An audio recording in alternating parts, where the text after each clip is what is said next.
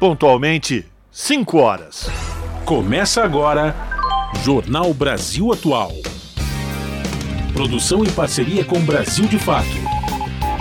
Movimentos populares, política, direitos humanos, economia, mundo do trabalho, cultura e prestação de serviço. Jornal Brasil Atual.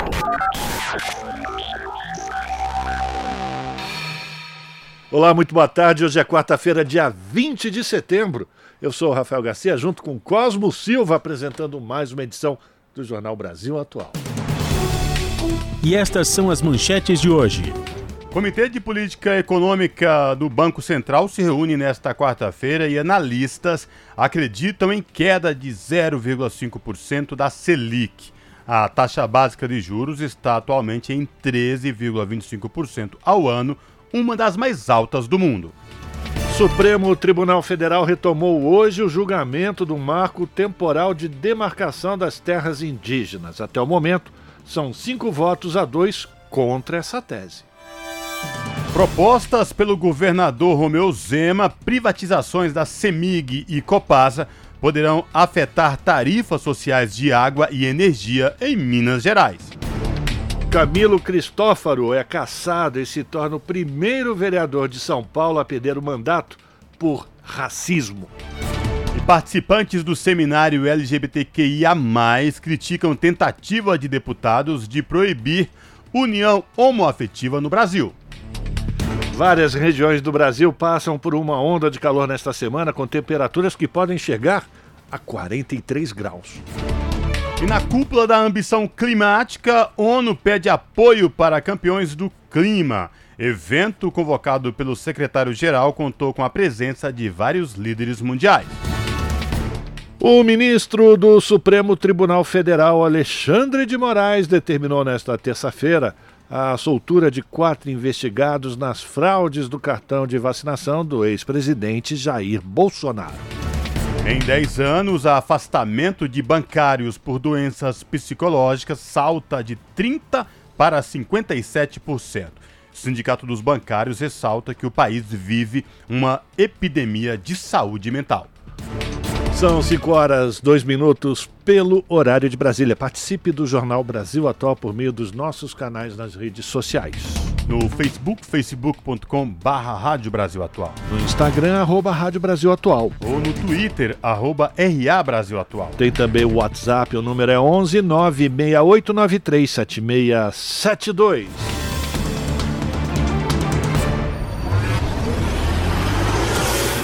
Jornal Brasil Atual, uma parceria com Brasil de Fato. Na Rádio Brasil Atual, tempo e temperatura. Eita, que esse calorão continua! E olha, gente, de acordo com o Instituto Nacional de Pesquisas Espaciais, o INPE, essa onda de calor que está em alerta laranja vai até semana que vem. Bom, vamos lá. A tarde desta quarta-feira aqui na capital paulista é de tempo firme e abafado, solzão e calor. Os termômetros marcam 27 graus neste momento. A umidade relativa do ar está em 50%. Não tem previsão de chuva para hoje. O período da noite e madrugada será de tempo limpo e a temperatura agradável na casa dos 18 graus. Em Santo André, São Bernardo do Campo e São Caetano do Sul, a tarde desta quarta-feira é de tempo firme, ensolarado e quente. Agora os termômetros marcam 25 graus. Para hoje não tem previsão de chuva. Na madrugada, o tempo fica limpo na região da BC e a temperatura fica na casa dos 18 graus. A tarde desta quarta-feira, na região de Mogi das Cruzes, também é de tempo firme, ensolarado e abafado. Neste momento, os termômetros marcam 25 graus. Em Mogi, não tem previsão de chuva. Na madrugada, o tempo fica limpo e a temperatura na casa dos 18 graus. E em Sorocaba, a tarde desta quarta-feira também é de tempo ensolarado e abafado. Os termômetros marcam 31 graus neste momento. Não tem previsão de chuva para hoje em Sorocaba. A madrugada será de tempo limpo e a temperatura fica na casa dos 19 graus. Olha só, no finalzinho do jornal eu volto para falar como fica o tempo nesta quinta-feira. Na Rádio Brasil Atual, está na hora de dar o serviço. Vamos lá, vamos saber como é que está a situação do trânsito aqui na cidade de São Paulo no final da tarde desta quarta-feira. Agora são 5 horas e 5 minutos e a CET informa que nesse momento são 307 quilômetros de ruas e avenidas monitoradas pela companhia com trânsito lento aqui na cidade de São Paulo. A região que apresenta mais problemas é a zona oeste, com 101 quilômetros de lentidão. Depois vem a Zona Sul com 81. Zona Leste, 53 quilômetros. Zona Norte, 38. Por fim, região central com 34 quilômetros de ruas e avenidas monitoradas pela CET com trânsito congestionado. E lembrando ao motorista que os carros com placas finais 5 e 6 estão proibidos de circular no centro expandido de São Paulo de agora até às 8 da noite. Vamos saber agora como é que está a situação do transporte público sobre trilhos. Com ele, o nosso astro, Cosmo Silva. Boa, Boa tarde, tarde, Rafael Garcia, ouvintes do Jornal da Rádio Brasil Atual, 5 horas e 6 minutos. Aproveitando que o sol brilha lá fora, Cosmo. Exatamente, brilha lá fora, é seco, tempo quente e seco aí o que prejudica muito a saúde das pessoas. Recomendação é para tomar muita água para hidratar o corpo. Vamos agora saber a situação do metrô. O metrô informa que todas as linhas operam em situação de normalidade nesta tarde de quarta-feira. E as linhas azul, verde, vermelha, amarela, lilás e prata, todas em situação de tranquilidade para quem pretende pegar o metrô nesta tarde de quarta-feira.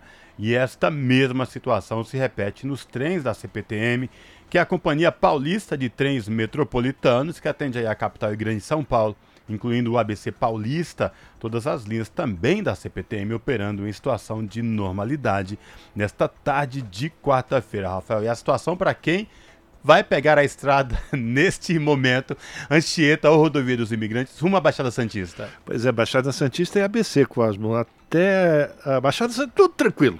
A real é essa, tá? Eu ia falar até a ABC tá tudo bem, mas depois não tá. Não, tá tudo bem. Você vai pegar a estrada, vai para o ABC, vai pegar a estrada, vai lá para a Baixada Santista, pode pegar o carrinho e seguir sua viagem, porque não tem congestionamento, segundo a concessionária, também não tem excesso de caminhões, também não tem é, neblina no alto da serra, Tá tudo em paz. Se você precisa ir para a Baixada Santista, pode pegar o seu carrinho e seguir viagem. Se você está na Baixada, quer vir agora para o Planalto, pode fazer a mesma coisa. Mas é claro, sempre com muita atenção no trânsito, porque de qualquer maneira, mesmo com o trânsito livre e as pistas secas, a atenção nunca é demais na serra, tá bom?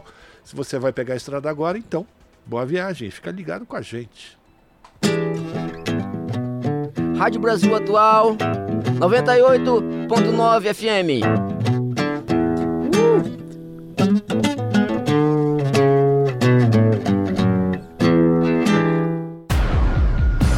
Jornal Brasil Atual. Uma parceria com Brasil de Fato. São 5 horas e 8 minutos.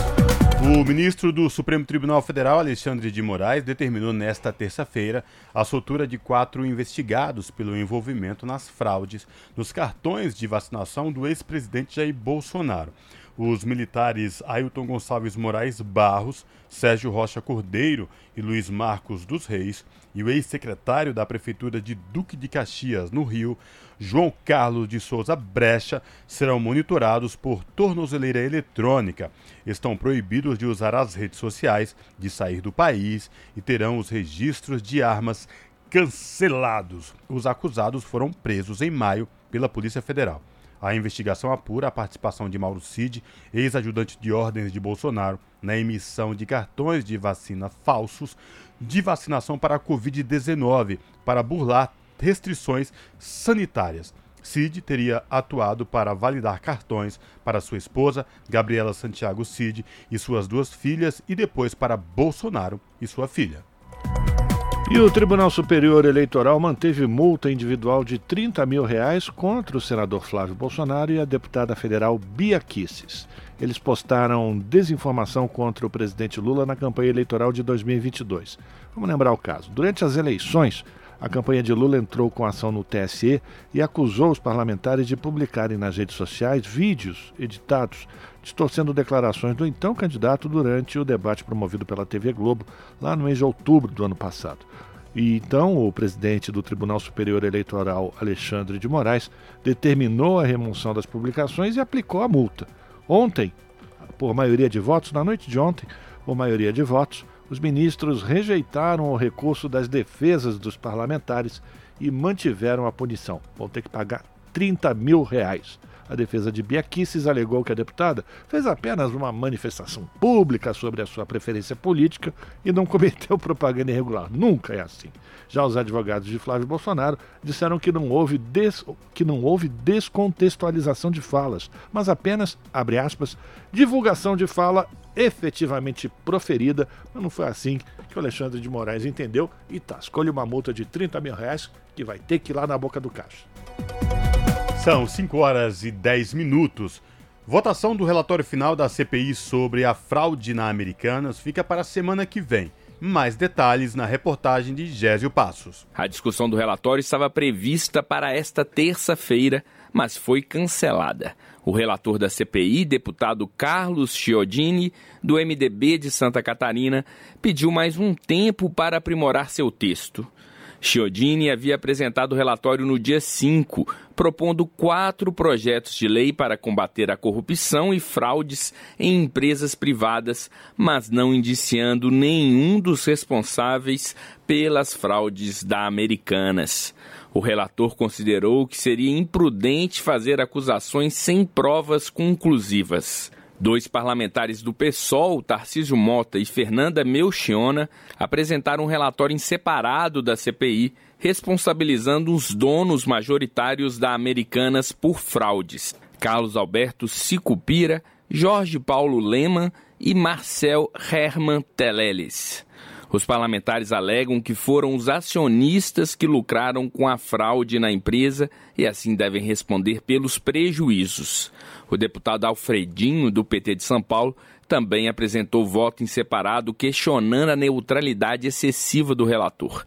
A Americanas está em recuperação judicial desde janeiro deste ano, após descoberta de uma fraude contábil de 25 bilhões de reais, resultando em uma dívida de 42 bilhões. Os lucros foram manipulados para inflar os resultados da empresa, favorecendo seus diretores. Da Rádio Nacional em Brasília, Gésio Passos. 5 horas 12 minutos, a gente vai falar de outro golpe, esse que está sendo apurado pela CPI das pirâmides financeiras. A empresa aérea Latam disse ser vítima de fraudes da 123 Milhas. E os deputados querem regulamentar o mercado para garantir direitos dos usuários desses programas de milhas. A repórter Emanuel Brasil acompanhou. Executivos da Latam afirmaram que a companhia aérea foi vítima de fraude cometida pelas empresas de turismo Hot Milhas e 123 Milhas. Eles foram ouvidos como convidados da Comissão Parlamentar de Inquérito das Pirâmides Financeiras que investiga crimes com o uso de criptomoedas, que pode se aplicar à venda de milhas aéreas. Durante a reunião, os executivos reforçaram que o programa de milhas da empresa, o Latam Pass, é uma premiação a passageiros frequentes, que não prevê a venda de milhas a terceiros. Eles também diferenciaram esse programa de fidelização das operações realizadas pelas empresas de turismo, que permitiam a comercialização de milhas e a oferta de passagens com preços que não correspondiam à realidade do mercado. A diretora de Assuntos Cooperativos da Latam, Maria Elisa Cúrcio, respondeu ao deputado Ricardo Silva, do PSD de São Paulo, sobre a possibilidade de as milhas serem usadas como ativo digital para a prática de crimes financeiros. Esse é um tema que o poder de investigação ele não compete às companhias. O que a gente pode dizer é de que nós também somos vítimas na medida em que a gente acredita no nosso regulamento e de uma forma indevida, algo que deveria ser positivo, algo que contribui para que cada vez mais tenhamos passageiros viajando de uma forma democrática e infortunadamente esteja trabalhando com a deturpação da nossa imagem. Em diversas ocasiões, os deputados confrontaram os executivos sobre a natureza das milhas, que, segundo os parlamentares, são equivalentes a ativos digitais, uma vez que os pontos podem ser trocados por produtos. Para o presidente da CPI, deputado Áureo Ribeiro, do Solidariedade do Rio de Janeiro, se esse mercado não for regulamentado, a empresa aérea poderá usar as milhas para se capitalizar sem compromisso com lastro financeiro, o que poderia configurar crime. Áureo é autor do projeto que deu origem à lei de criptomoedas. Falta, no meu entendimento, uma classificação de o que é uma mídia, que você emite seu cliente sem nenhuma garantia legal. Por sua vez, o diretor jurídico da Latam, Bruno Bartijotto, reiterou que a companhia não tem acordos de repasse de milhas com as empresas investigadas. São coisas diferentes. Nós vendemos a milha para o nosso cliente para que ele possa voar, mas, mas não é... para um, dois, três milhas ou para Hot Milhas. Durante a reunião, os executivos da Latam informaram que a empresa quer contribuir com o colegiado na discussão de medidas para melhorar a segurança jurídica do mercado. Da Rádio Câmara de Brasília, Emanuele Brasil. Você está ouvindo? Jornal Brasil Atual, uma parceria com Brasil de Fato. São 5 horas e 15 minutos. Debatedores pedem andamento do projeto que legaliza o cultivo da cannabis no Brasil. A repórter Verônica Lima tem os detalhes da proposta. Deputados e convidados da Comissão de Legislação Participativa pediram a legalização do cultivo da cannabis sativa no Brasil, exclusivamente para fins medicinais, veterinários, científicos e industriais. Projeto nesse sentido foi aprovado em 2021 por comissão especial da Câmara, mas aguarda confirmação pelo plenário. A proposta autoriza o cultivo da planta de que se faz a maconha, desde que feito por pessoas jurídicas, empresas, associações de pacientes ou organizações não governamentais. Não há previsão para cultivo individual e continuam proibidos cigarros, chás e outros itens derivados da planta.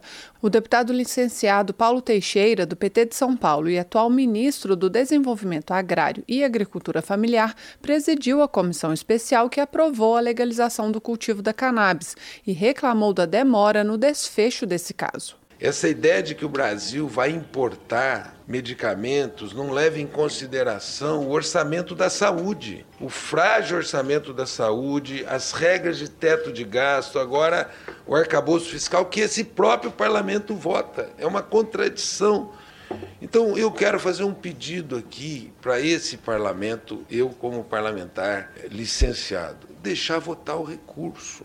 O recurso para que o projeto fosse votado pelo plenário da Câmara, em vez de ser enviado diretamente ao Senado, foi assinado por 130 deputados após a decisão da comissão especial e ainda precisa ser votado pelo plenário. O deputado Osmar Terra, do MDB do Rio Grande do Sul, um dos principais opositores da medida e um dos autores do recurso, disse que um assunto tão controverso não poderia ser decidido apenas por uma comissão. A deputada Talíria Petroni, do pessoal do Rio de Janeiro, que sugeriu o debate sobre o tema, falou do problema causado pela dificuldade de acesso ao medicamento. 6 milhões de brasileiros poderão ser diretamente beneficiados no tratamento de diversos tipos de doenças em virtude do enorme potencial medicinal da planta cannabis sativa. Representantes do Ministério da Saúde, de associações de pacientes e pesquisadores trouxeram estudos sobre o uso terapêutico da cannabis, com resultados no tratamento da epilepsia, do autismo, Alzheimer, Parkinson, dores crônicas e câncer. Familiares relatam que os medicamentos reduzem a frequência de convulsões em crianças de dezenas de eventos por dia para um ou dois por semana. Presente ao debate, o ex-senador e hoje deputado estadual estadual Eduardo Suplicy, do PT de São Paulo, anunciou que, diagnosticado com a doença de Parkinson, usa um produto derivado da cannabis importado dos Estados Unidos. Eu estou me tratando agora com a cannabis medicinal desde fevereiro deste ano. E eu posso lhes dizer que estou me sentindo muito bem Atualmente, a lei antidrogas proíbe em todo o território nacional o plantio, a cultura, a colheita e a exploração de vegetais e de substratos dos quais possam ser extraídas ou produzidas drogas, com algumas exceções para rituais religiosos e fins científicos. Da Rádio Câmara de Brasília, com informações de Ralph Machado, Verônica Lima.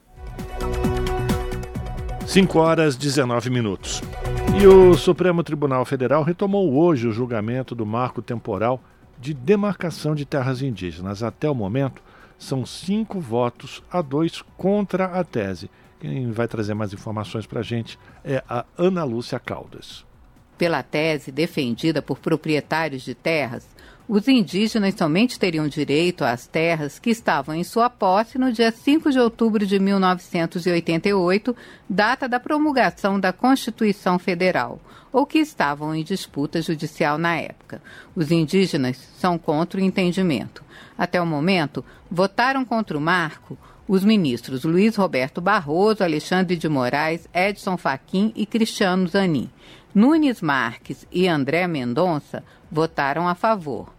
Além da validade do marco, os ministros discutem a possibilidade de indenização a particulares que adquiriram terras de boa-fé. Pelo entendimento, a indenização por benfeitorias e pela terra nua valeria para proprietários que receberam do governo títulos de terras que deveriam ser consideradas como áreas indígenas. A proposta conta nos votos de Moraes, Barroso e Zanin. A possibilidade de indenização é criticada pelos movimentos indigenistas. Para a PIB, Articulação dos Povos Indígenas do Brasil, a possibilidade é desastrosa e pode inviabilizar as demarcações. Já o CIMI, Conselho Indigenista Missionário, afirma que a indenização ou compensação de território vai aumentar os conflitos no campo.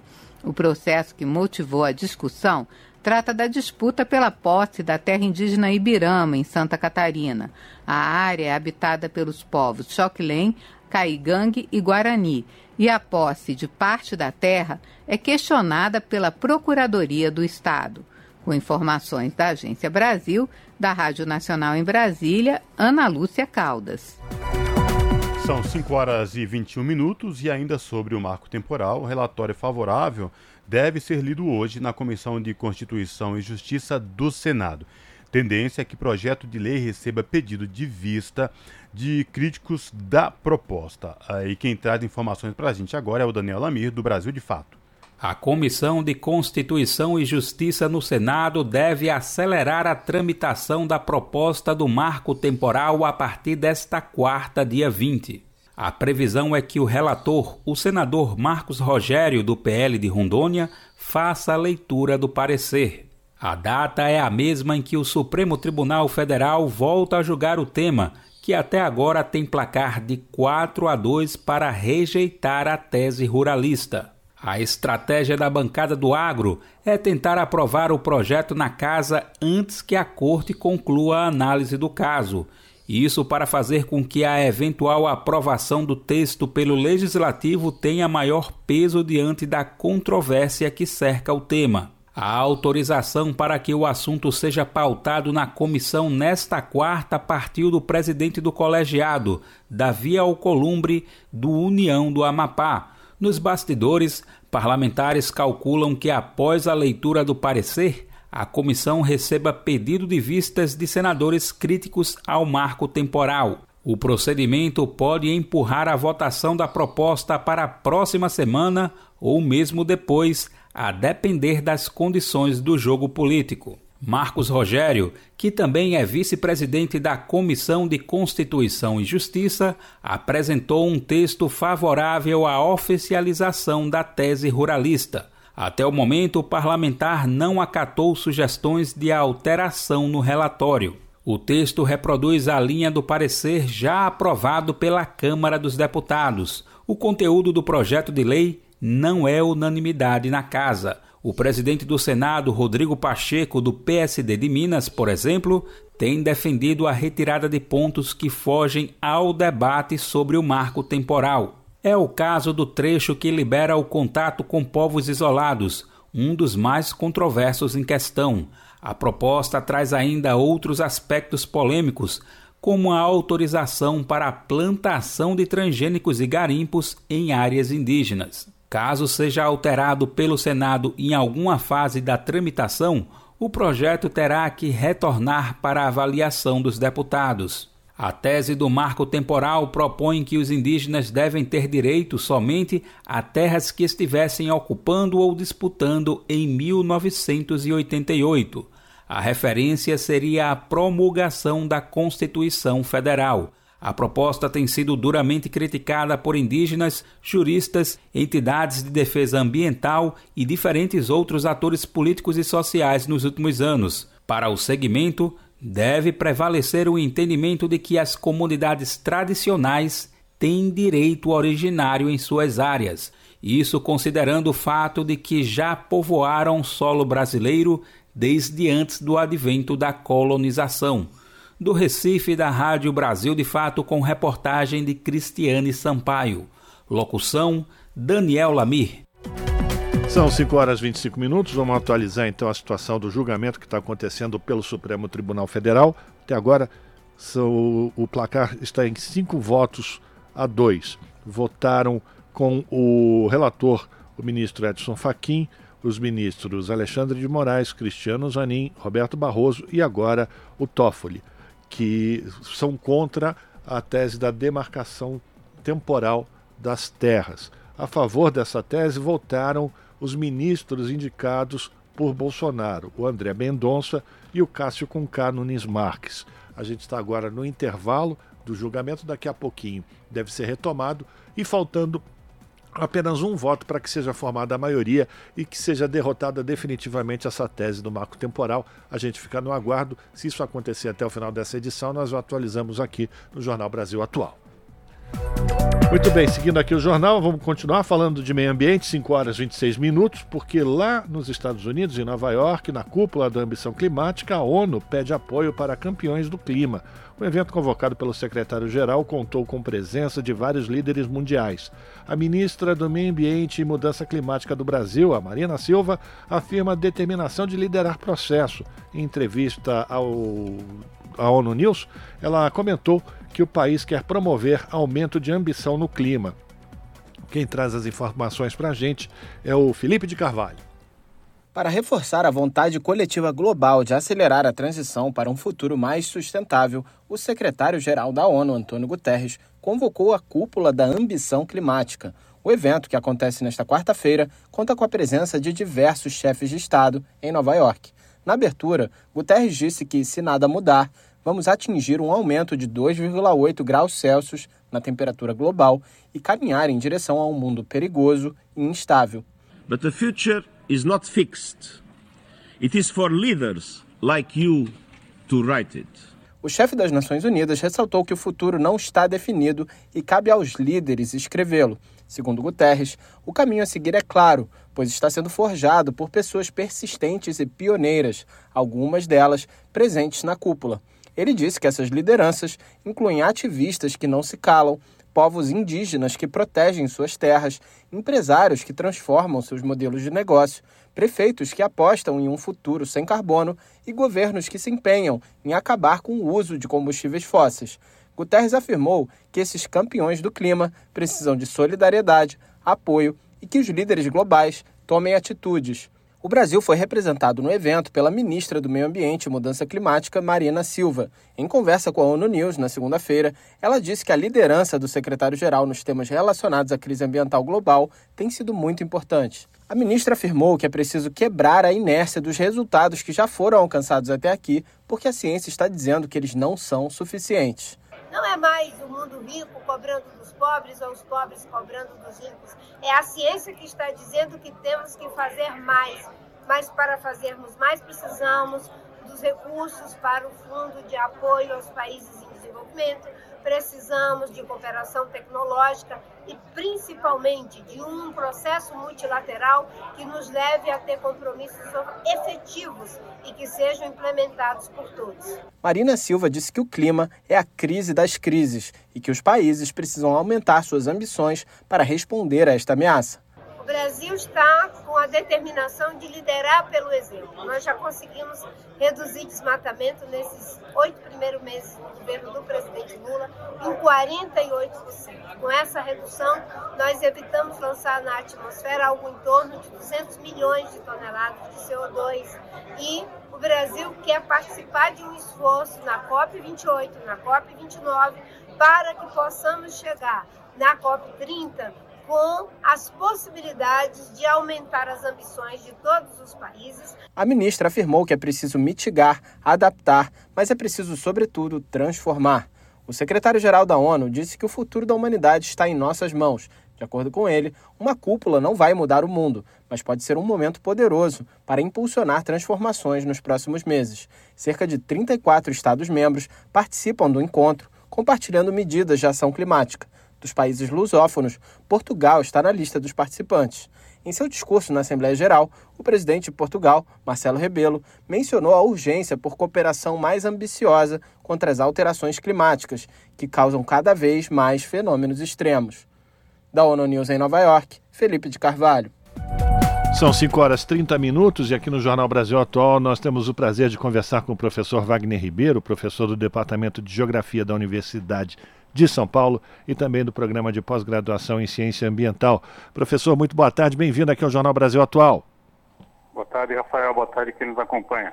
Obrigado pela sua participação, professor. A gente vai falar exatamente sobre todas essas negociações que estão acontecendo em Nova York, sobre a, essa cúpula né, temática que está acontecendo é, no âmbito da Organização das Nações Unidas, mas não só isso. A gente também vai falar sobre o plano do governo federal, do governo Lula, de transição ecológica e o papel do ministro Fernando Haddad na busca de investidores que tenham esse tipo de preocupação de investimento em tecnologias menos poluentes, descarbonizadas. Como é que o senhor avalia todo esse processo, professor?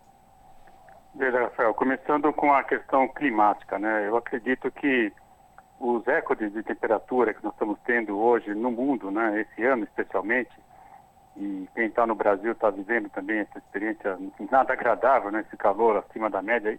Lembrando que nós estamos no inverno, né, é, indica claramente que as mudanças climáticas não são mais algo por vir. Né? Nós já estamos diante de um cenário é, no qual os efeitos dessas mudanças estão nos afetando diretamente. Né? É, não bastasse esse calor intenso, as próprias chuvas intensas que a gente tem assistido, né, recentemente no Rio Grande do Sul, infelizmente, no Carnaval no litoral de São Paulo, chuvas intensas na Flórida, enfim, em outras partes do mundo também, secas muito intensas, enfim, é, existe já claramente né, um novo cenário e um cenário sobre o qual nós não temos ainda como modular, né, não sabemos ainda qual vai ser, digamos assim, né, o, uma média de, de, comportamento das temperaturas, da chuva e do período seco. Então, estamos diante de um cenário de incerteza. Né? Na incerteza, é necessário tomar ações precatórias, né? de, de, precaução. Precisamos, na verdade, segurar aquilo que a gente tem em mãos. Né? O que, que nós temos em mão? Fundamentalmente, as emissões de gás de efeito estufa. Né? Isso nós podemos fazer reduzindo essas emissões. Então, a fala da ministra Marina é muito importante, porque ela reafirmou mais uma vez aquilo que nós já sabemos, né? A ciência está dizendo há algum tempo já que as mudanças climáticas estão já aí já, não, há, não é mais uma, um cenário especulativo, como se dizia nos anos 80, começo da década de 90, né, do século passado, e é preciso então tomar ações é, rápidas, né, e, e ações enérgicas e evidentemente ações impopulares, né, quando você fala em mudar padrão de emissão, você está falando, por exemplo, certamente mudanças até de sistema de transporte, abandonando o individual, enfim, tem implicações sérias, né? A, questão da atividade envolvida, várias atividades laborais envolvidas com produção de petróleo e outros derivados de, de combustíveis fósseis. Então, é preciso sim discutir isso rapidamente e aí é, já vem a ideia de uma transição energética. Acho que a gente já pode é, passar a comentar desse segundo item. Pois é, professor. Mas antes da gente falar sobre esse segundo item, tem uma contradição nessa história também, né, professor? Ao mesmo tempo em que é necessário e cada vez mais, por exemplo, as falas da ministra Marina Silva vão nesse sentido, mas por outro lado o governo continua insistindo em fazer a prospecção de petróleo na, na foz do Rio Amazonas, né? Não é uma contradição? Essa é a grande contradição do atual governo, né? Eu acredito que é evidente, né, quando o presidente Lula faz um discurso muito importante, como ele pronunciou ontem na ONU, né, mostrando claramente aquilo que o professor Milton Santos dizia, né, que eu, eu ouvi quando era aluno ainda, enquanto o Brasil não conseguir construir uma imagem do mundo, nós não vamos conseguir ter uma inserção no mundo. Eu preciso entender como é que é esse mundo para eu poder me apresentar para esse mundo. E o, o, discurso ontem mostrou claramente, né, uma visão muito interessante, muito importante e evidentemente é, a partir da qual você pode claramente identificar quais são as ações que o Brasil vai tomar na política externa. E ele sinalizou né, coisas importantes, como redução do desmatamento da Amazônia, né, comentou também é, a questão da necessária e urgente né, ações é, envolvendo é, a diminuição do, do lançamento de gás de efeito estufa, mas não tocou nesse assunto fundamental que você está trazendo, né? que é justamente a exploração de petróleo na foz do Amazonas. Então, acredito que essa é uma contradição muito forte e é preciso é, ter uma reação na sociedade, né, é, é, para que possa demovê-lo dessa ideia. Né? Não só ele, acho que tem muita gente na Petrobras também que ainda está embutido dessa visão, né? Eu tenho ouvido alguns argumentos muito curiosos, né? É, tem gente que fala assim, bom, já que o petróleo não vai valer nada daqui a pouco, é bom explorar agora, porque daqui a pouco não vai valer mais nada, né? Enfim, esse é um engano muito grande, até porque é, o uso do petróleo como combustível é apenas um dos usos. Né? Se nós pensarmos em todos os polímeros, todos os plásticos que nós geramos a partir do petróleo, é, até o próprio, a queima do petróleo, inclusive, pode ser evitada e, e até para geração de materiais, por exemplo, né? inclusive materiais sofisticados. Embora a gente já tenha hoje pesquisa importante, aí, isso precisa ser lembrado, né?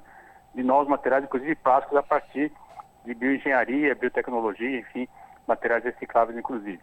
Então, é, de fato, é uma grande contradição e nós esperamos que ele não, não aposte nessa ideia. Né? A Colômbia já sinalizou claramente que não vai fazer, o Equador também tomou uma medida muito importante recentemente relacionada ao Pacto de Assumir, e a gente espera que essa onda chegue até o presidente Lula e ele seja desista né, dessa ideia que me parece um grande erro, né, é, um grave erro, na verdade, que vai ficar registrado né, se, caso ele uh, insista na biografia dele.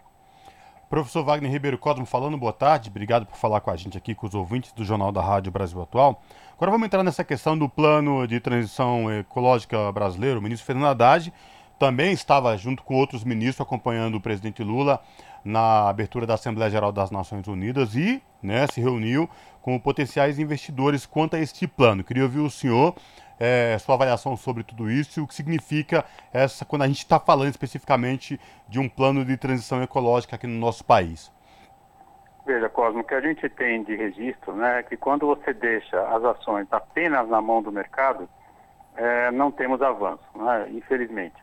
Nós já tivemos experiência, por exemplo, envolvendo o protocolo de Kyoto, com a criação do mercado de carbono, né, é, algumas experiências envolvendo rede, rede mais, plus, né, que é a, dinheiro que veio para a conservação de florestas tropicais, né? E quando isso fica na mão do mercado, realmente não há, é, digamos assim, uma cultura, né, de você poder, na verdade, investir no longo prazo. Essa é a questão, porque para o mercado a remuneração tem que ser cada vez mais rápida, né, dos investimentos. E as questões socioambientais estão mostrando que o investimento tem que ser é, realizado, sim, mas com outra taxa de retorno, um tempo mais longo desse retorno, né? Se a gente admitir que vamos viver num, num regime que tenha lucro. É, é, é, esse é o regime que é hegemônico, no, pelo menos no Ocidente, no Brasil, enfim. Então, com, nesse ponto de vista, né, acho que é um acerto importante é, tentar capturar a atenção de alguns grupos de investidores que já têm no seu portfólio ações vinculadas às questões socioambientais. Nessa perspectiva, é um acerto. Né? Também não dá para se iludir, Cosmo, gente que, que a gente vai conseguir fazer as transformações socioambientais necessárias abrindo mão dos investimentos, inclusive do setor capitalista. Né? Não dá para parar o capitalismo de um dia para o outro, embora eu bem quisesse, né? mas não dá. E nós sabemos que é, é, essa, esse período de transição ele vai ser necessário. Também sabemos que o capitalismo é o grande causador né, de todas as transformações seríssimas que causamos na, na atmosfera, na, no sistema Terra, ao ponto, inclusive, de alguns autores, eu incluo entre eles, usarmos a expressão capitaloceno em vez de antropoceno. Né? Quer dizer, não é a, a espécie humana em geral que está causando esses problemas. É um modelo de produção econômica, né, que é o capitalismo. Então é preciso rever tudo isso. Nesse cenário, eu acredito que a proposta ela é bem-vinda. Ela vai tentar capturar recursos né, de um segmento que já existe e que não estava olhando para o Brasil. Por que não estava olhando para o Brasil? Por razões óbvias. Né? O, o antigo presidente é, simplesmente ignorava toda e qualquer iniciativa socioambiental e pior, ele tirou qualquer credibilidade de investimento do país, não apenas na área socioambiental. Então eu vejo com bons olhos, né, em que pese essas ressalvas. Quer dizer, se ficar só na mão do mercado não vai dar, não teremos grandes avanços. Mas, como dessa vez é o Estado como indutor de investimentos, inclusive com controle mais rígido, se realmente aqueles investimentos estão vinculados a ações socioambientais, eu acredito que é uma boa pista, sim, para começarmos esse, esse, cenário de transição. Essa, essa palavra é importante, eu gosto dela, e ela é necessária. Estamos num cenário de transição para um outro mundo que vai ser necessário ser construído. Professor, é o Rafa de novo falando. Eu não sou também nenhum defensor do neoliberalismo, nem desse capitalismo selvagem, mas eu também tenho pressa. Eu gostaria de saber se tudo dando certo, professor, em quanto tempo as pessoas vão começar a usufruir desse tipo de investimento em, em combustível verde, enfim, quando isso se reverte para o povo brasileiro, professor? Rafael, essa aquela pergunta que o pessoal brinca de um milhão de dólares, né? Se a essa resposta, né? Eu não gosto de jogar em nada, mas acho que até fariam algum tipo de fezinha, viu? É difícil dizer isso, né? Nós temos hoje, isso, o que nós podemos dizer é o seguinte, há hoje uma democratização, por exemplo, nas fontes de energia. É, nós temos hoje energia eólica, energia solar, né, fotovoltaica, nós temos aí o hidrogênio verde, até foi citado né, na, na, entrevista, uma das entrevistas que o ministro Haddad comentou, um projeto que está em andamento na USP, né, de transformar etanol em hidrogênio, e parece sim uma alternativa ainda melhor que a do próprio caso do veículo elétrico, e o Haddad comentou isso também, porque o veículo elétrico depende do lítio, lítio nós temos pouco lítio no mundo, né, enfim. Então, é, de fato, né, quando isso vai acontecer, não sei se vai levar uma geração, duas gerações, lembrando que cada geração são 30 anos, né, mas é necessário começar esse processo. E cabe a nós que estamos agora no planeta termos clareza desse momento e falar aquilo que o Guterres disse há pouco, né, na, na, na abertura dessa, dessa semana importante na ONU. Está na mão da humanidade, né, conseguir reverter esse cenário que já está em estágio bastante avançado. Mas é, eu, nesse aspecto, sou otimista. Acredito que a racionalidade humana né, não vai contra a nossa própria é, condição de sobrevivência no planeta. Então, acredito que pouco a pouco vamos avançar sim e usando desse cardápio de tecnologias, por exemplo, relacionadas às questões de geração de energia. Acho que isso pode, certamente, algumas pessoas já podem, inclusive, usufruir desse tipo de sistemas. Né? Você tem, é, em parte do Nordeste hoje, você tem já uma geração importante de energia eólica, é, a solar, muita gente já está, inclusive, introduzindo para suas próprias residências, então, algumas dessas tecnologias já estão presentes.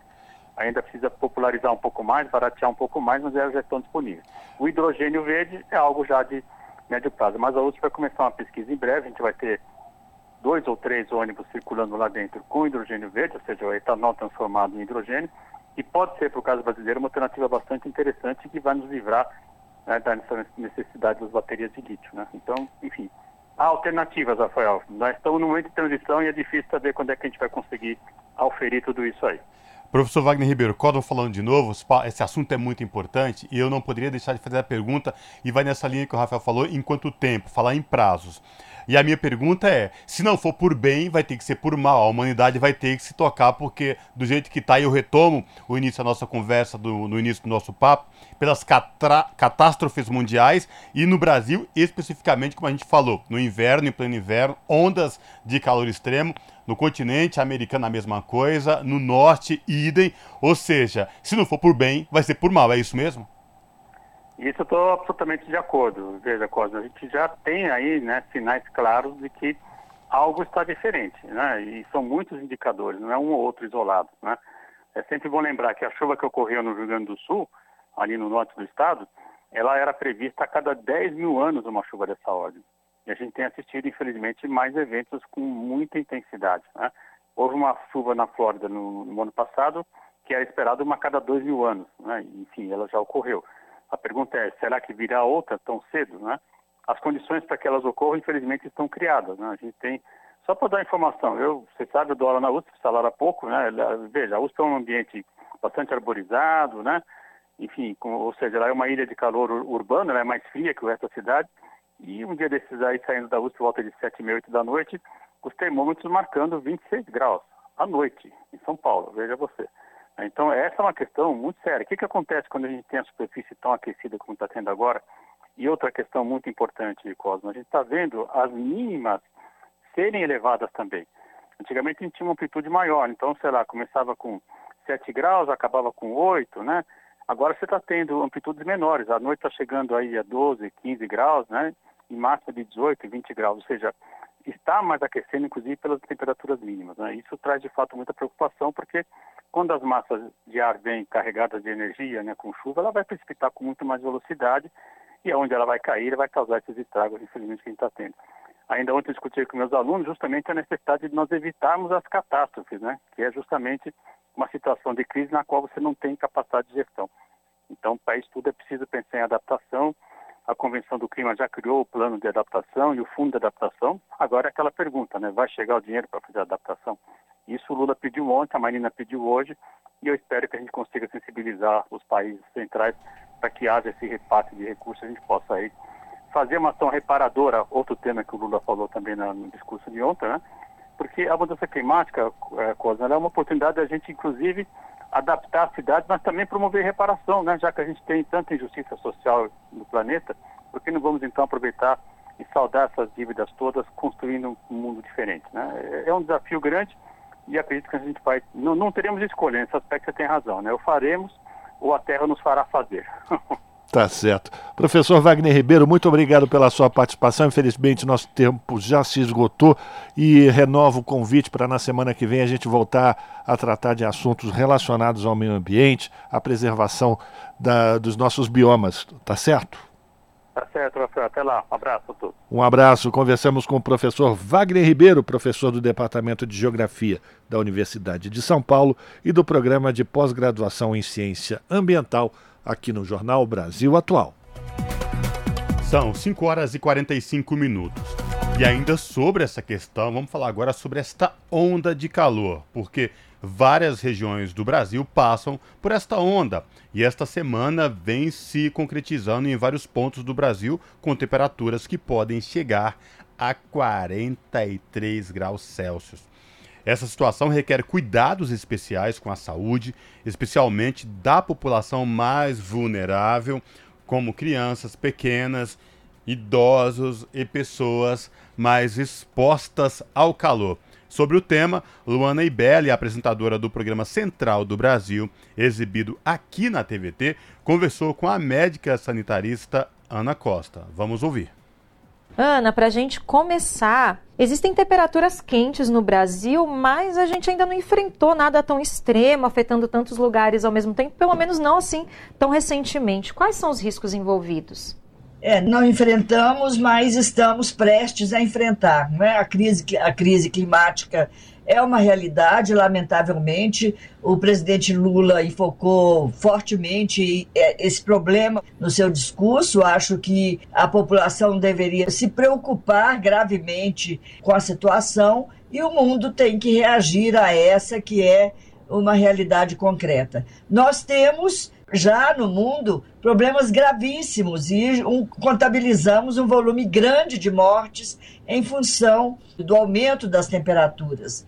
E o Brasil, que é um país tropical, mesmo assim, está prestes a viver temperaturas que nunca viveu antes. E isso exige medidas atenuadoras desse agravo à saúde e, claro, uma preocupação dos governantes, porque as, as populações mais vulneráveis idosos, doentes acamados, pessoas hospitalizadas, crianças, pobres, populações periféricas serão as mais atingidas e que devem ser o, objeto de maior preocupação.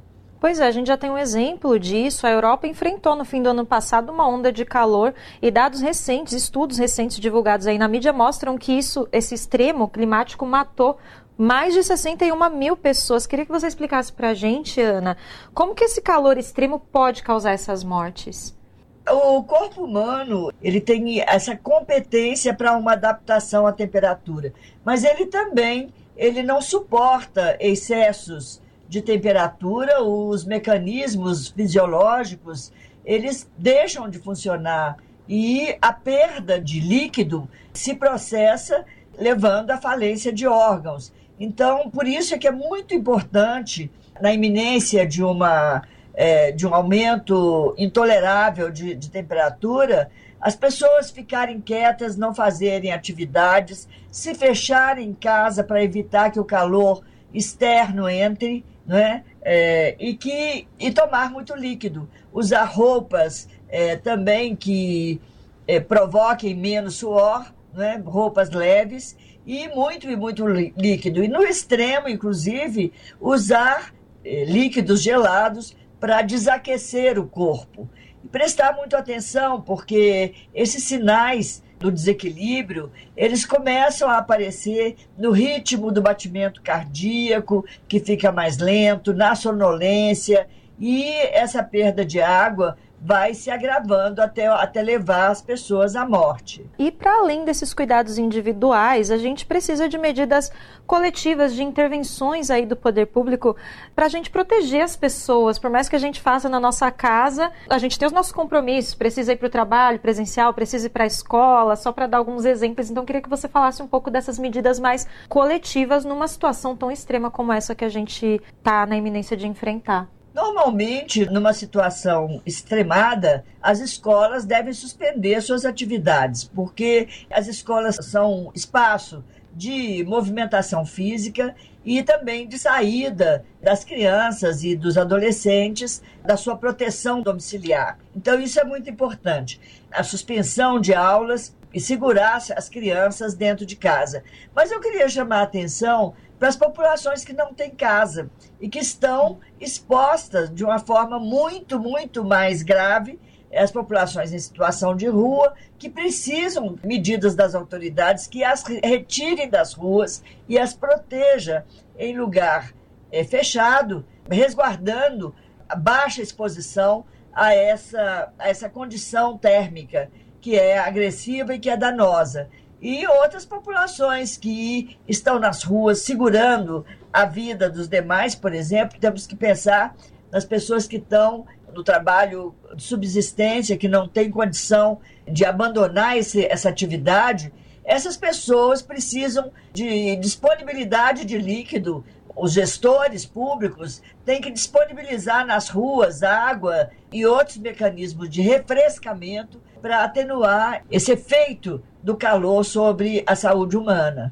De qualquer maneira, nós podemos ter medidas individuais, familiares. As autoridades, elas têm um papel muito maior para o momento de crise e maior ainda para tentar impedir nos acordos entre países, no, no enfrentamento dessa grave crise climática, que nós tenhamos políticas públicas políticas internacionais condizente com a gravidade da situação.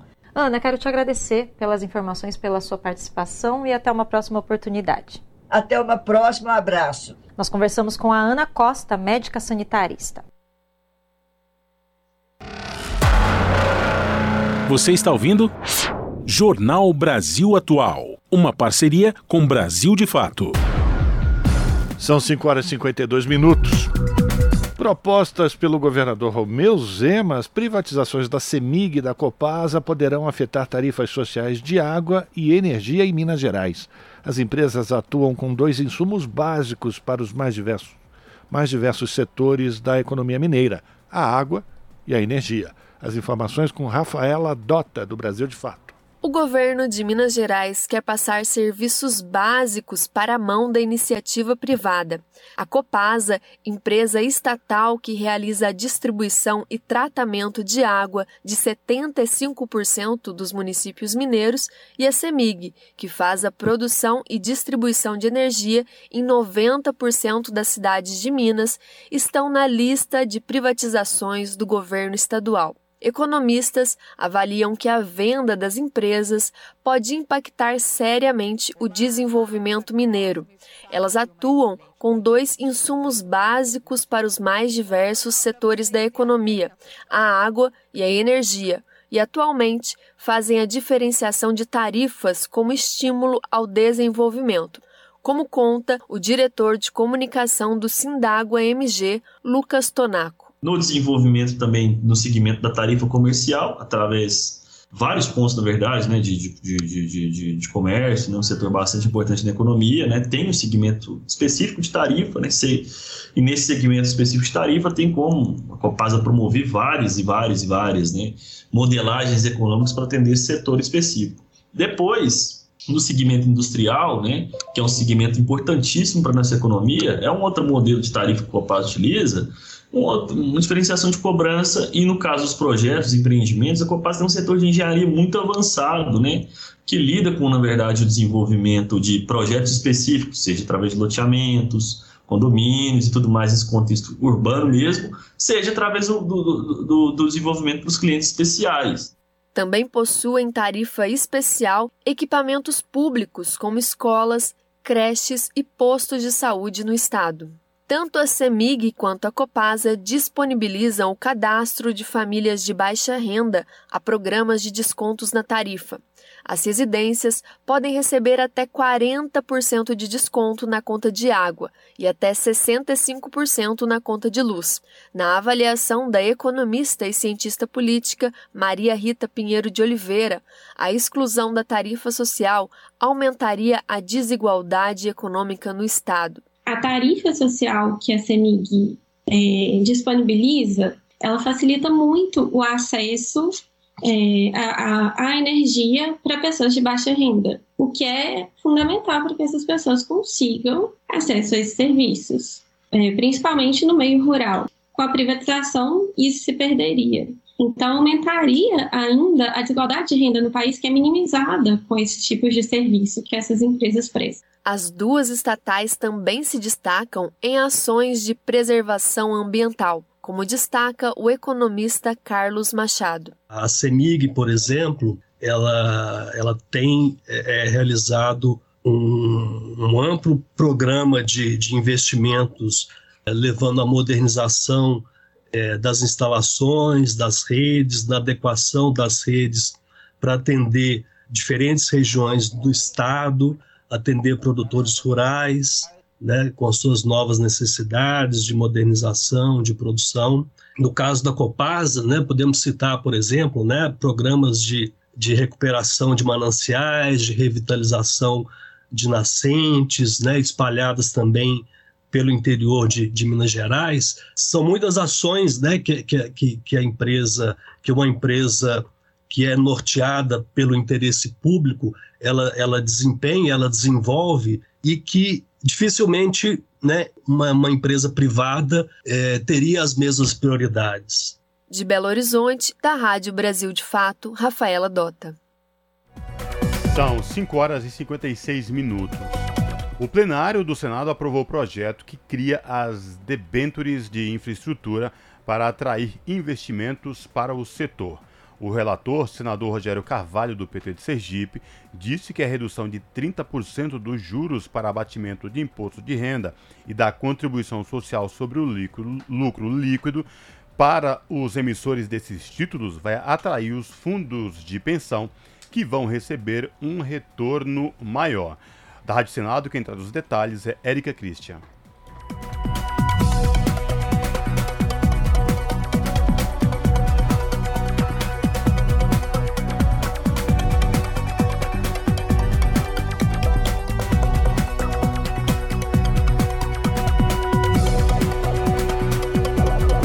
Considerado essencial pelo governo, o plenário do Senado aprovou o projeto que cria as debêntures de infraestrutura para incentivar os investimentos no setor.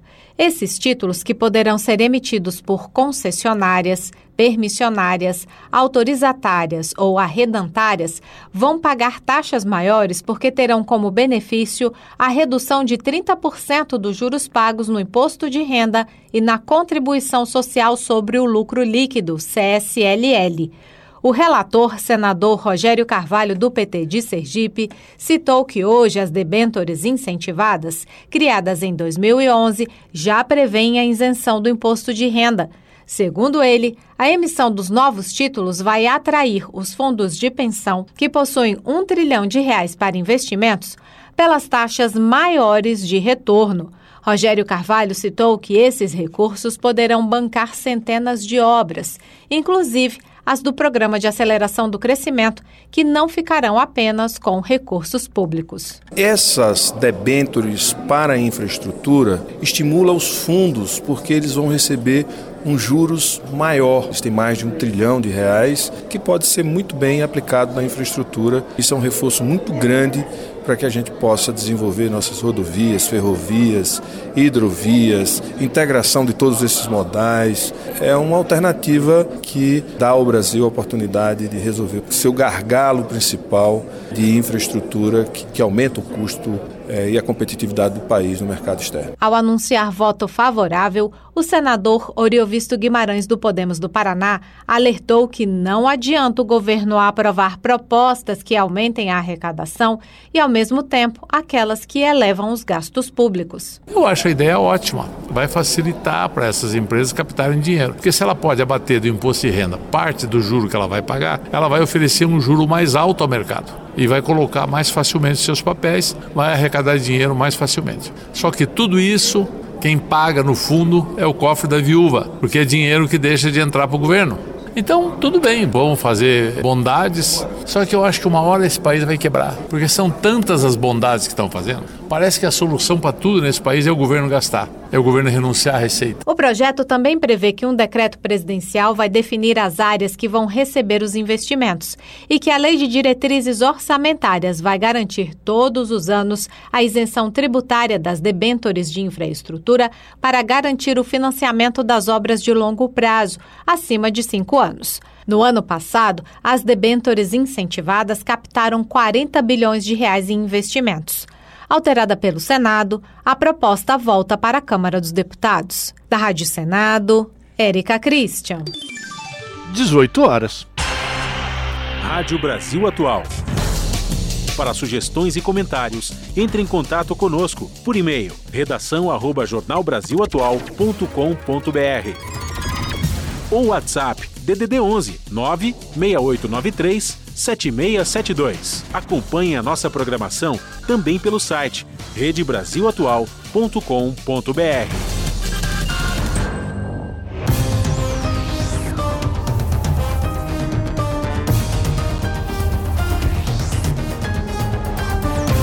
Seis horas, vamos fazer contato com a redação da TVT para a gente conhecer quais serão os destaques que marca o meio da semana no seu jornal. E a gente vai chamar agora para conversar com a gente a apresentadora do seu jornal, a Ana Flávia Quitério. Lembrando que o seu jornal vai ao ar todos os dias, a partir das 7 da noite, pelo canal 44.1 digital e também pela internet nas redes sociais da TVT, youtube.com/rede.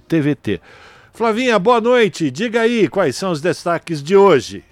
Olá, Rafa, Cosmo e Fábio. Uma excelente noite a vocês e a todos os ouvintes da Rádio Brasil Atual.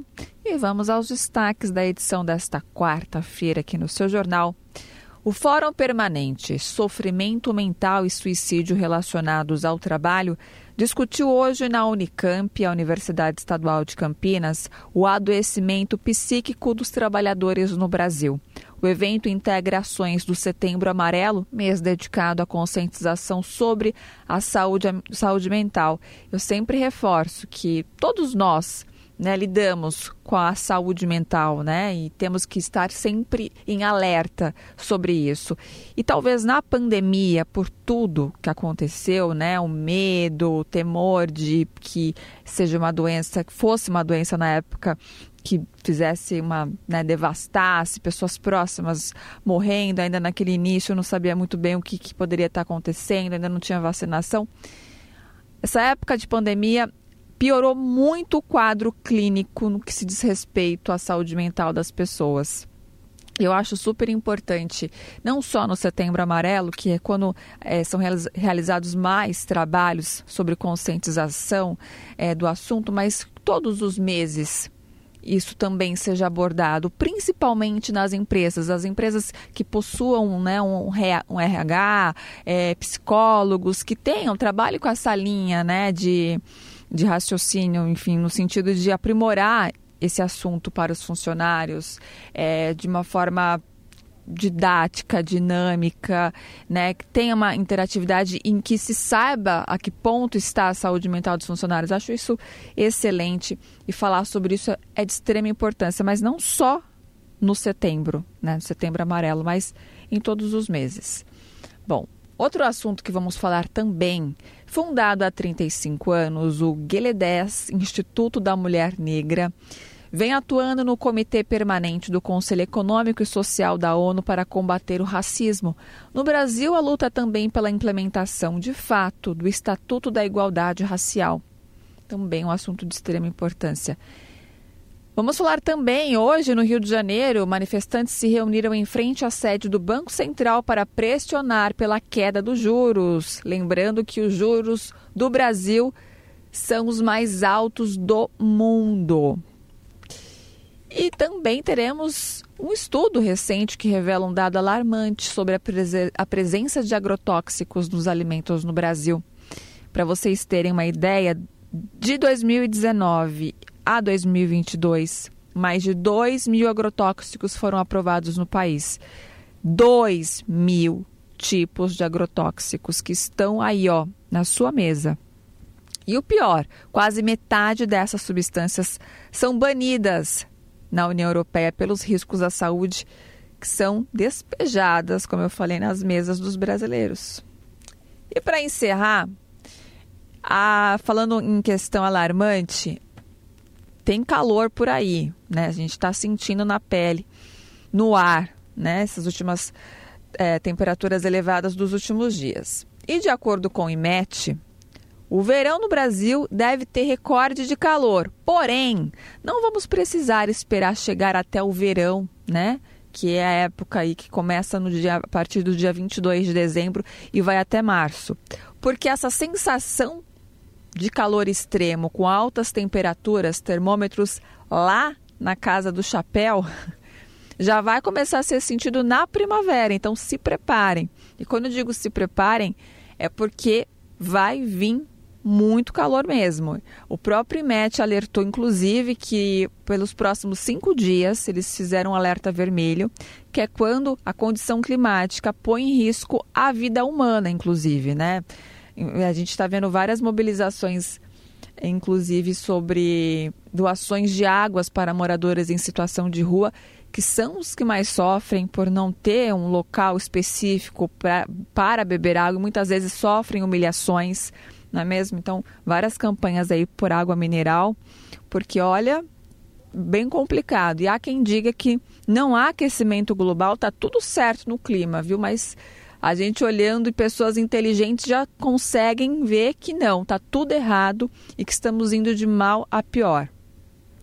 Então, nesses próximos cinco dias, vai ficar aceso o alerta de, de alerta vermelho que vai até às 18 horas do domingo. Então, por favor, hein, se hidratem, façam todas as, as obrigações para manter aí o corpo hidratado, narinas, atenção com a saúde, porque não é brincadeira não, viu?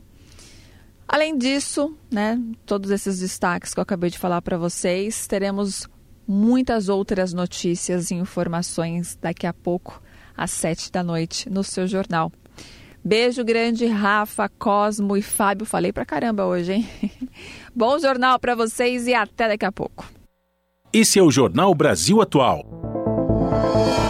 Uma parceria com Brasil de Fato.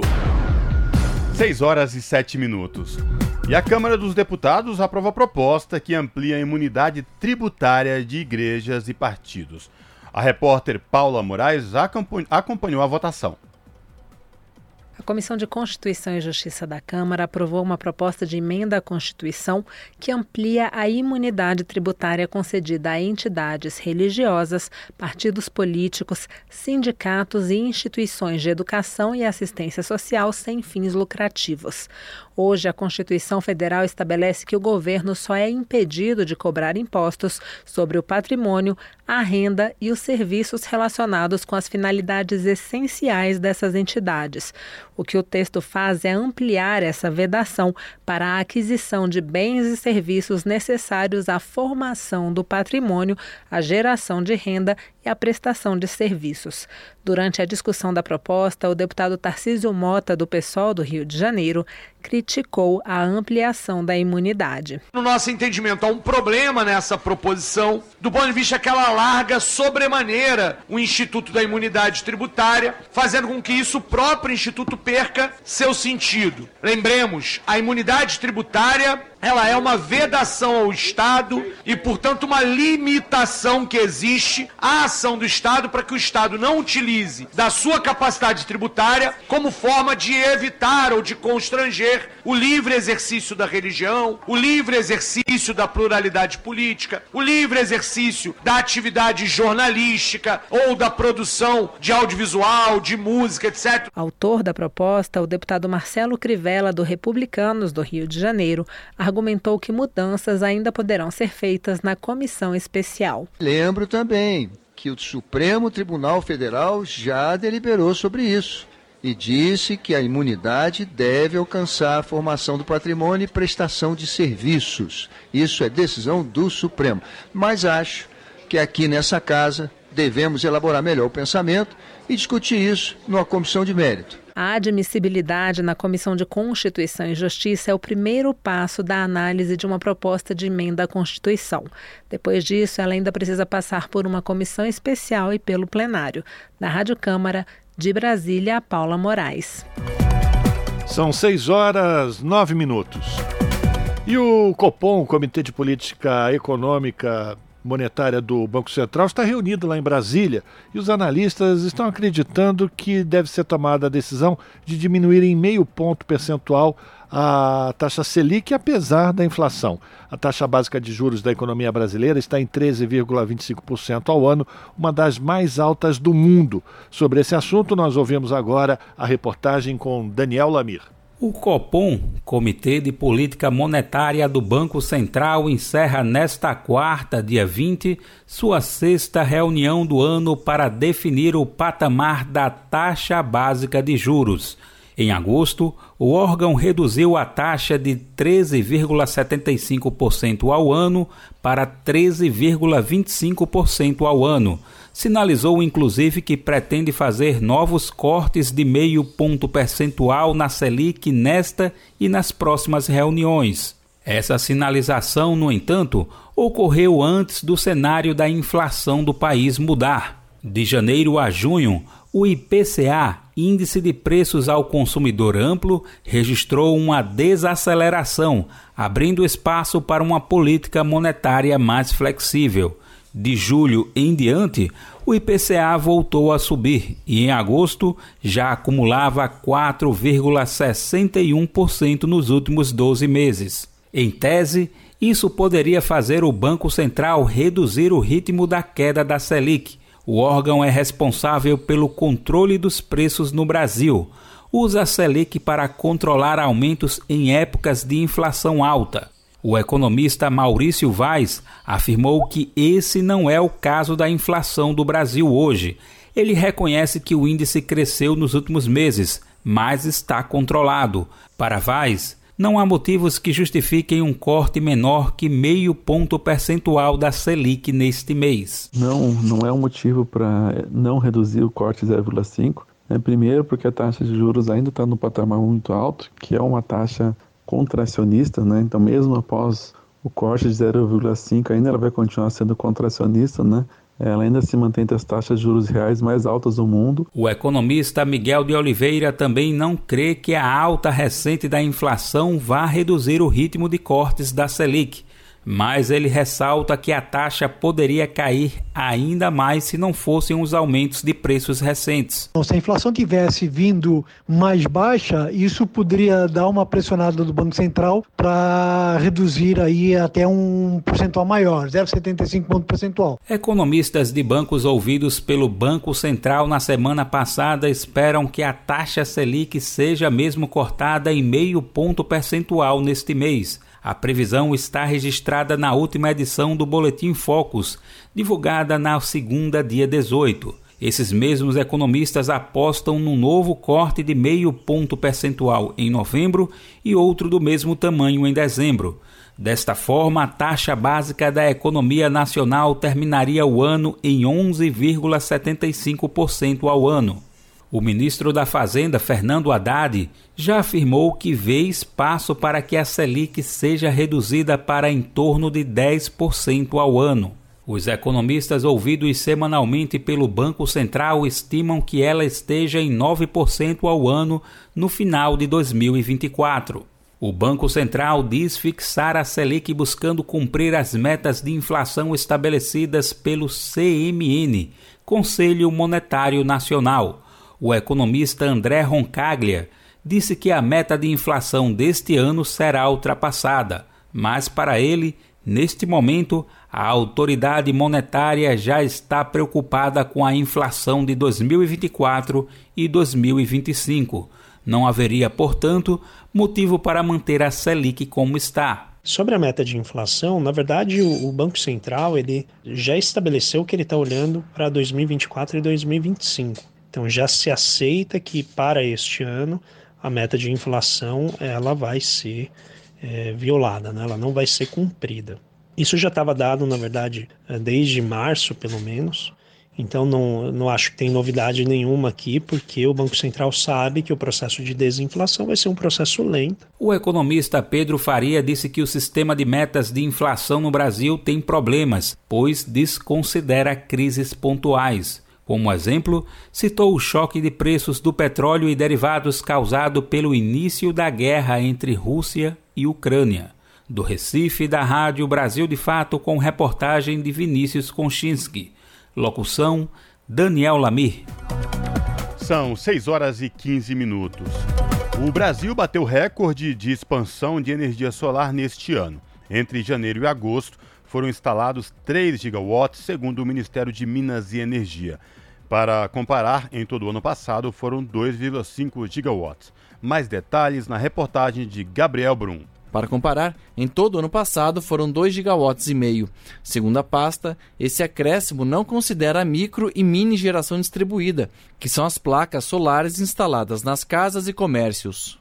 De acordo com a Agência Nacional de Energia Elétrica, as usinas solares ultrapassaram 5% na matriz elétrica brasileira, alcançando 10 gigawatts instalados. Já a geração em residências tem mais de 23 gigawatts instalados em 3 milhões de unidades consumidoras. O conselheiro da Associação Brasileira de Energia Solar Fotovoltaica, Guilherme Susteras, diz que esse mercado tem potencial para chegar a 90 milhões de unidades. Tem crescido muito, a expectativa continua crescendo. As outras modalidades, principalmente a modalidade de energia por assinatura, né, o nome técnico a geração compartilhada, que permite que também pessoas que moram em apartamento, imóvel alugado, possam usufruir de energia solar sem necessariamente precisar ter o sistema no seu próprio telhado. Um dos desafios que surgem é o que fazer com os equipamentos que forem substituídos no futuro, explica o pesquisador do Instituto de Energia e Meio Ambiente, Vinícius Silva. Então a gente tem um desafio técnico de lidar com o descomissionamento, de lidar com a manutenção e de lidar com esse resíduo que vai ser gerado futuramente. O que fazer com os resíduos de todos esses equipamentos que estão sendo instalados? Porque a gente está falando de milhões e milhões de equipamentos sendo instalados numa vasta região do território como um todo. De acordo com os especialistas, a queda no custo da tecnologia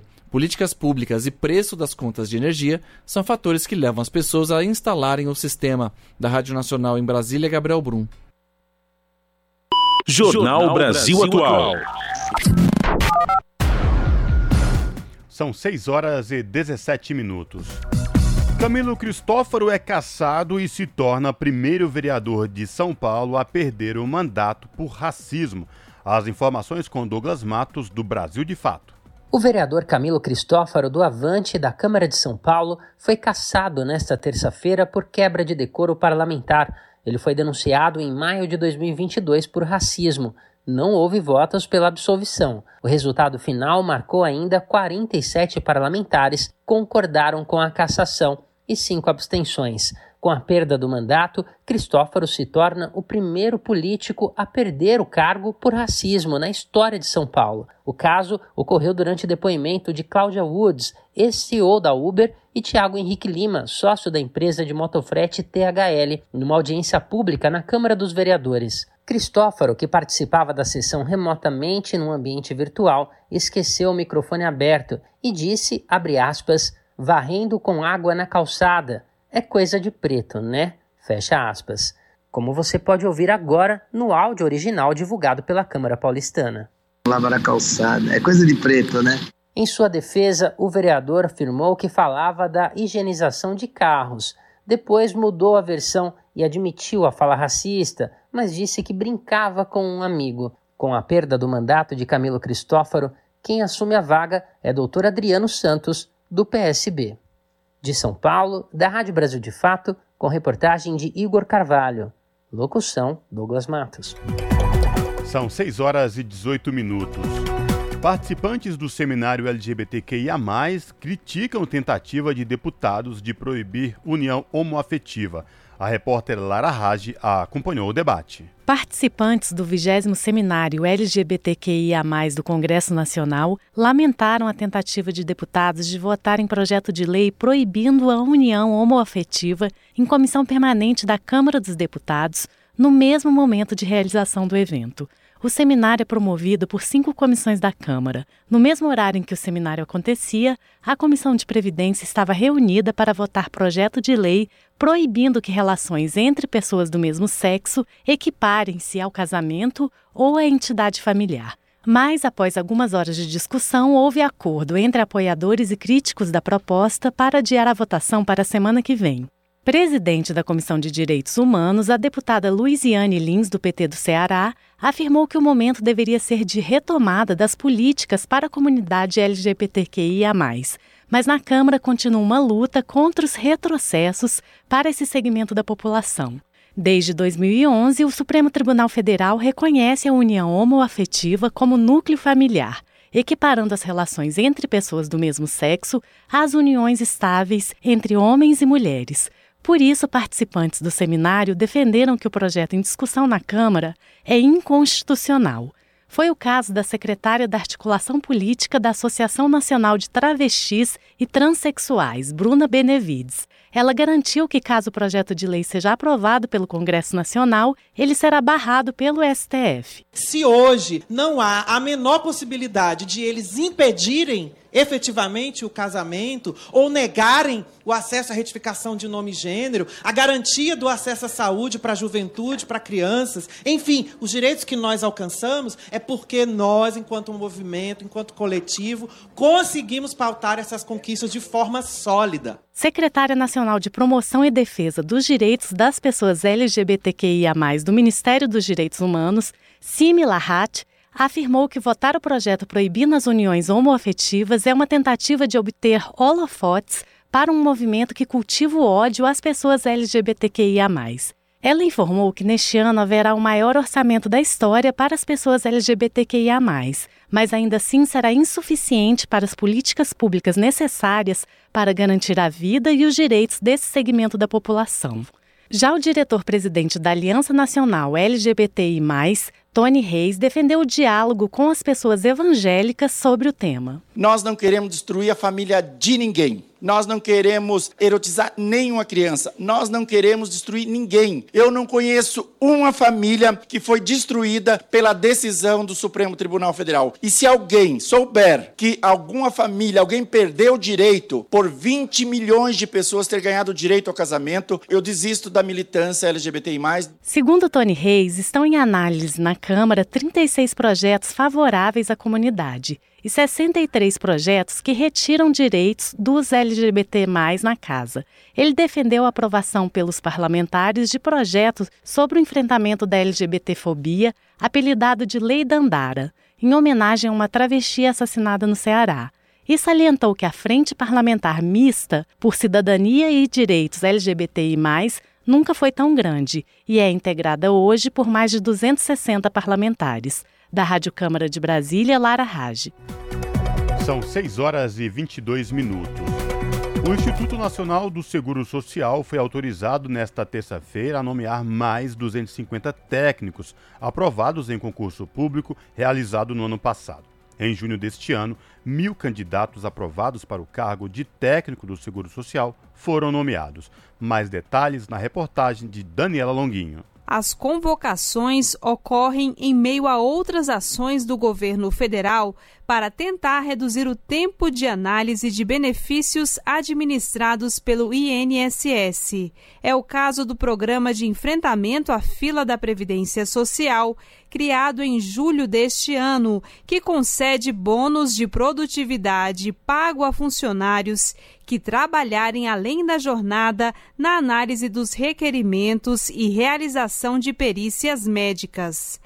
Dados divulgados pela Previdência Social no fim de agosto mostram que mais de 1 milhão e 600 mil pessoas aguardam processo de aposentadoria, pensão, auxílio incapacidade ou benefício assistencial. E o tempo médio entre a entrada do pedido e a liberação é de 90 dias. Em declaração recente, o presidente do INSS, Alessandro Stefanuto, informou à imprensa que ainda restam cerca de 2 mil candidatos aprovados remanescentes do último concurso para o cargo de técnico e a urgência em agilizar a fila de benefícios fez com que o governo optasse por aproveitar o processo seletivo e deixar para o próximo ano a realização de novo concurso para analistas. O Conselho Nacional da Previdência Social aprovou no mês passado a proposta orçamentária da Previdência Social para 2024, com a previsão de novo concurso público para a contratação de mais 7.655 técnicos do Seguro Social e 1.574 peritos médicos. A proposta ainda será submetida ao Ministério da Previdência Social. Com informações da Agência Brasil, da Rádio Nacional em Brasília, Daniela Longuinho. São 6 horas e 25 minutos. A Comissão de Assuntos Sociais aprovou o projeto de lei que estabelece uma pensão no valor de um salário mínimo às pessoas com hanseníase internadas compulsoriamente e que concede o benefício de forma vitalícia aos filhos delas de autoria do deputado Diego Andrade, do PSD de Minas Gerais, a proposta teve a relatoria da senadora Zenaide Maia, do PSD do Rio Grande do Norte. O texto segue agora para análise da Comissão de Assuntos Econômicos. Da Rádio Senado, quem traz os detalhes é Yara Farias Borges. O projeto de lei aprovado na Comissão de Assuntos Sociais prevê pensão no valor de um salário mínimo às pessoas com hanseníase que foram submetidas a isolamento domiciliar ou internadas em hospitais colônia compulsoriamente até 1986. A proposta também concede o benefício de forma vitalícia aos filhos delas. A lei em vigor prevê pensão de 750 reais que não pode ser transferida aos descendentes. A relatora Zenaide Maia, do PSD Potiguar, lembrou que, a partir dos anos 1920, o Brasil adotou políticas sanitárias de segregação de pessoas com hanseníase. Elas eram isoladas ou internadas de forma compulsória, separadas das famílias, bem como dos filhos, que eram enviados para os chamados preventórios. A prática, abolida em 1962, permaneceu até 1986. Ao citar as graves sequelas psicológicas geradas, Zenaide Maia disse que a proposta vai atenuar o sofrimento dessas pessoas. Essas crianças já ao nascerem eram imediatamente separadas de seus pais e criadas em creches e preventórios de forma coletiva e sem os cuidados básicos necessários. Embora tenhamos ciência de que são irreparáveis os danos que sofreram ao longo de suas vidas, julgamos bastante pertinente quaisquer iniciativa que busque atenuar esse sofrimento. O senador Dr. Irã, do PP de Roraima, que é médico, ressaltou que a hanseníase é curável quando diagnosticada e tratada. A hanseníase ainda é um problema de saúde pública muito importante e às vezes negligenciado. Chamar a atenção das pessoas para que elas cuidem de aparecimento de manchas esbranquiçadas na pele que tem alteração de sensibilidade. O diagnóstico é muito fácil e a forma indeterminada da hanseníase é absolutamente curável. Então vamos chamar atenção aí para o diagnóstico precoce também. De autoria do deputado Diego Andrade, do PSD Mineiro, o projeto segue agora para a análise da Comissão de Assuntos Econômicos. Da Rádio Senado, Yara Farias Borges. Você está ouvindo? Jornal Brasil Atual. Uma parceria com Brasil de Fato. Se você gosta do nosso jornalismo independente e quer rever nossas entrevistas e reportagens, acesse o canal da Rádio Brasil Atual no YouTube. Nosso endereço é youtube.com/barra Rádio Brasil Atual. Ajude a nossa voz ser cada vez mais forte e ir cada vez mais longe. Inscreva-se em nossos canais, curta e compartilhe o conteúdo Rádio Brasil Atual e TVT. Rádio Brasil Atual e TVT compromisso com a notícia, compromisso com a democracia, Compromisso com você. Na Rádio Brasil Atual. Tempo e temperatura. Na capital paulista, quinta-feira será de sol, calor e tempo seco, com máxima de 32 graus e mínima de 18, sem previsão de chuva. Nas regiões de Santo André, São Bernardo do Campo e São Caetano do Sul, mesma coisa. Quinta-feira será de tempo ensolarado, limpo e seco, sem previsão de chuva. A temperatura continua alta, com máxima de 29 graus na região do ABC e mínima de 16 graus. Em Mogi das Cruzes, mesma coisa. Quarta-feira será de solzão, calor, tempo seco e não tem previsão de chuva. A temperatura aumenta, com máxima de 31 graus e mínima de 16 graus. E em Sorocaba, não muda nada, viu? A quinta-feira será de temperatura alta, tempo limpo, ensolarado e seco. E não vai ter previsão de chuva, mais um dia aí sem chuva. A máxima em Sorocaba será de 34 graus e a mínima de 17 graus. E já sabem, né? Tomem água e evitem ficar expostos ao sol do período do meio-dia às quatro da tarde. Larissa Borer, Rádio Brasil Atual. E termina aqui mais uma edição do Jornal Brasil Atual, que teve a apresentação de Rafael Garcia e Cosmo Silva. Nos trabalhos técnicos, Fábio Balbini. A gente, você fica agora com papo com Zé Trajano aqui na Rádio Brasil Atual e na TVT. E na sequência vem o seu jornal pontualmente às 7 da noite na TVT, canal 44.1 digital em São Paulo e na Grande São Paulo. E, e também transmitido no YouTube da TVT, youtube.com/barra Até amanhã. Tchau!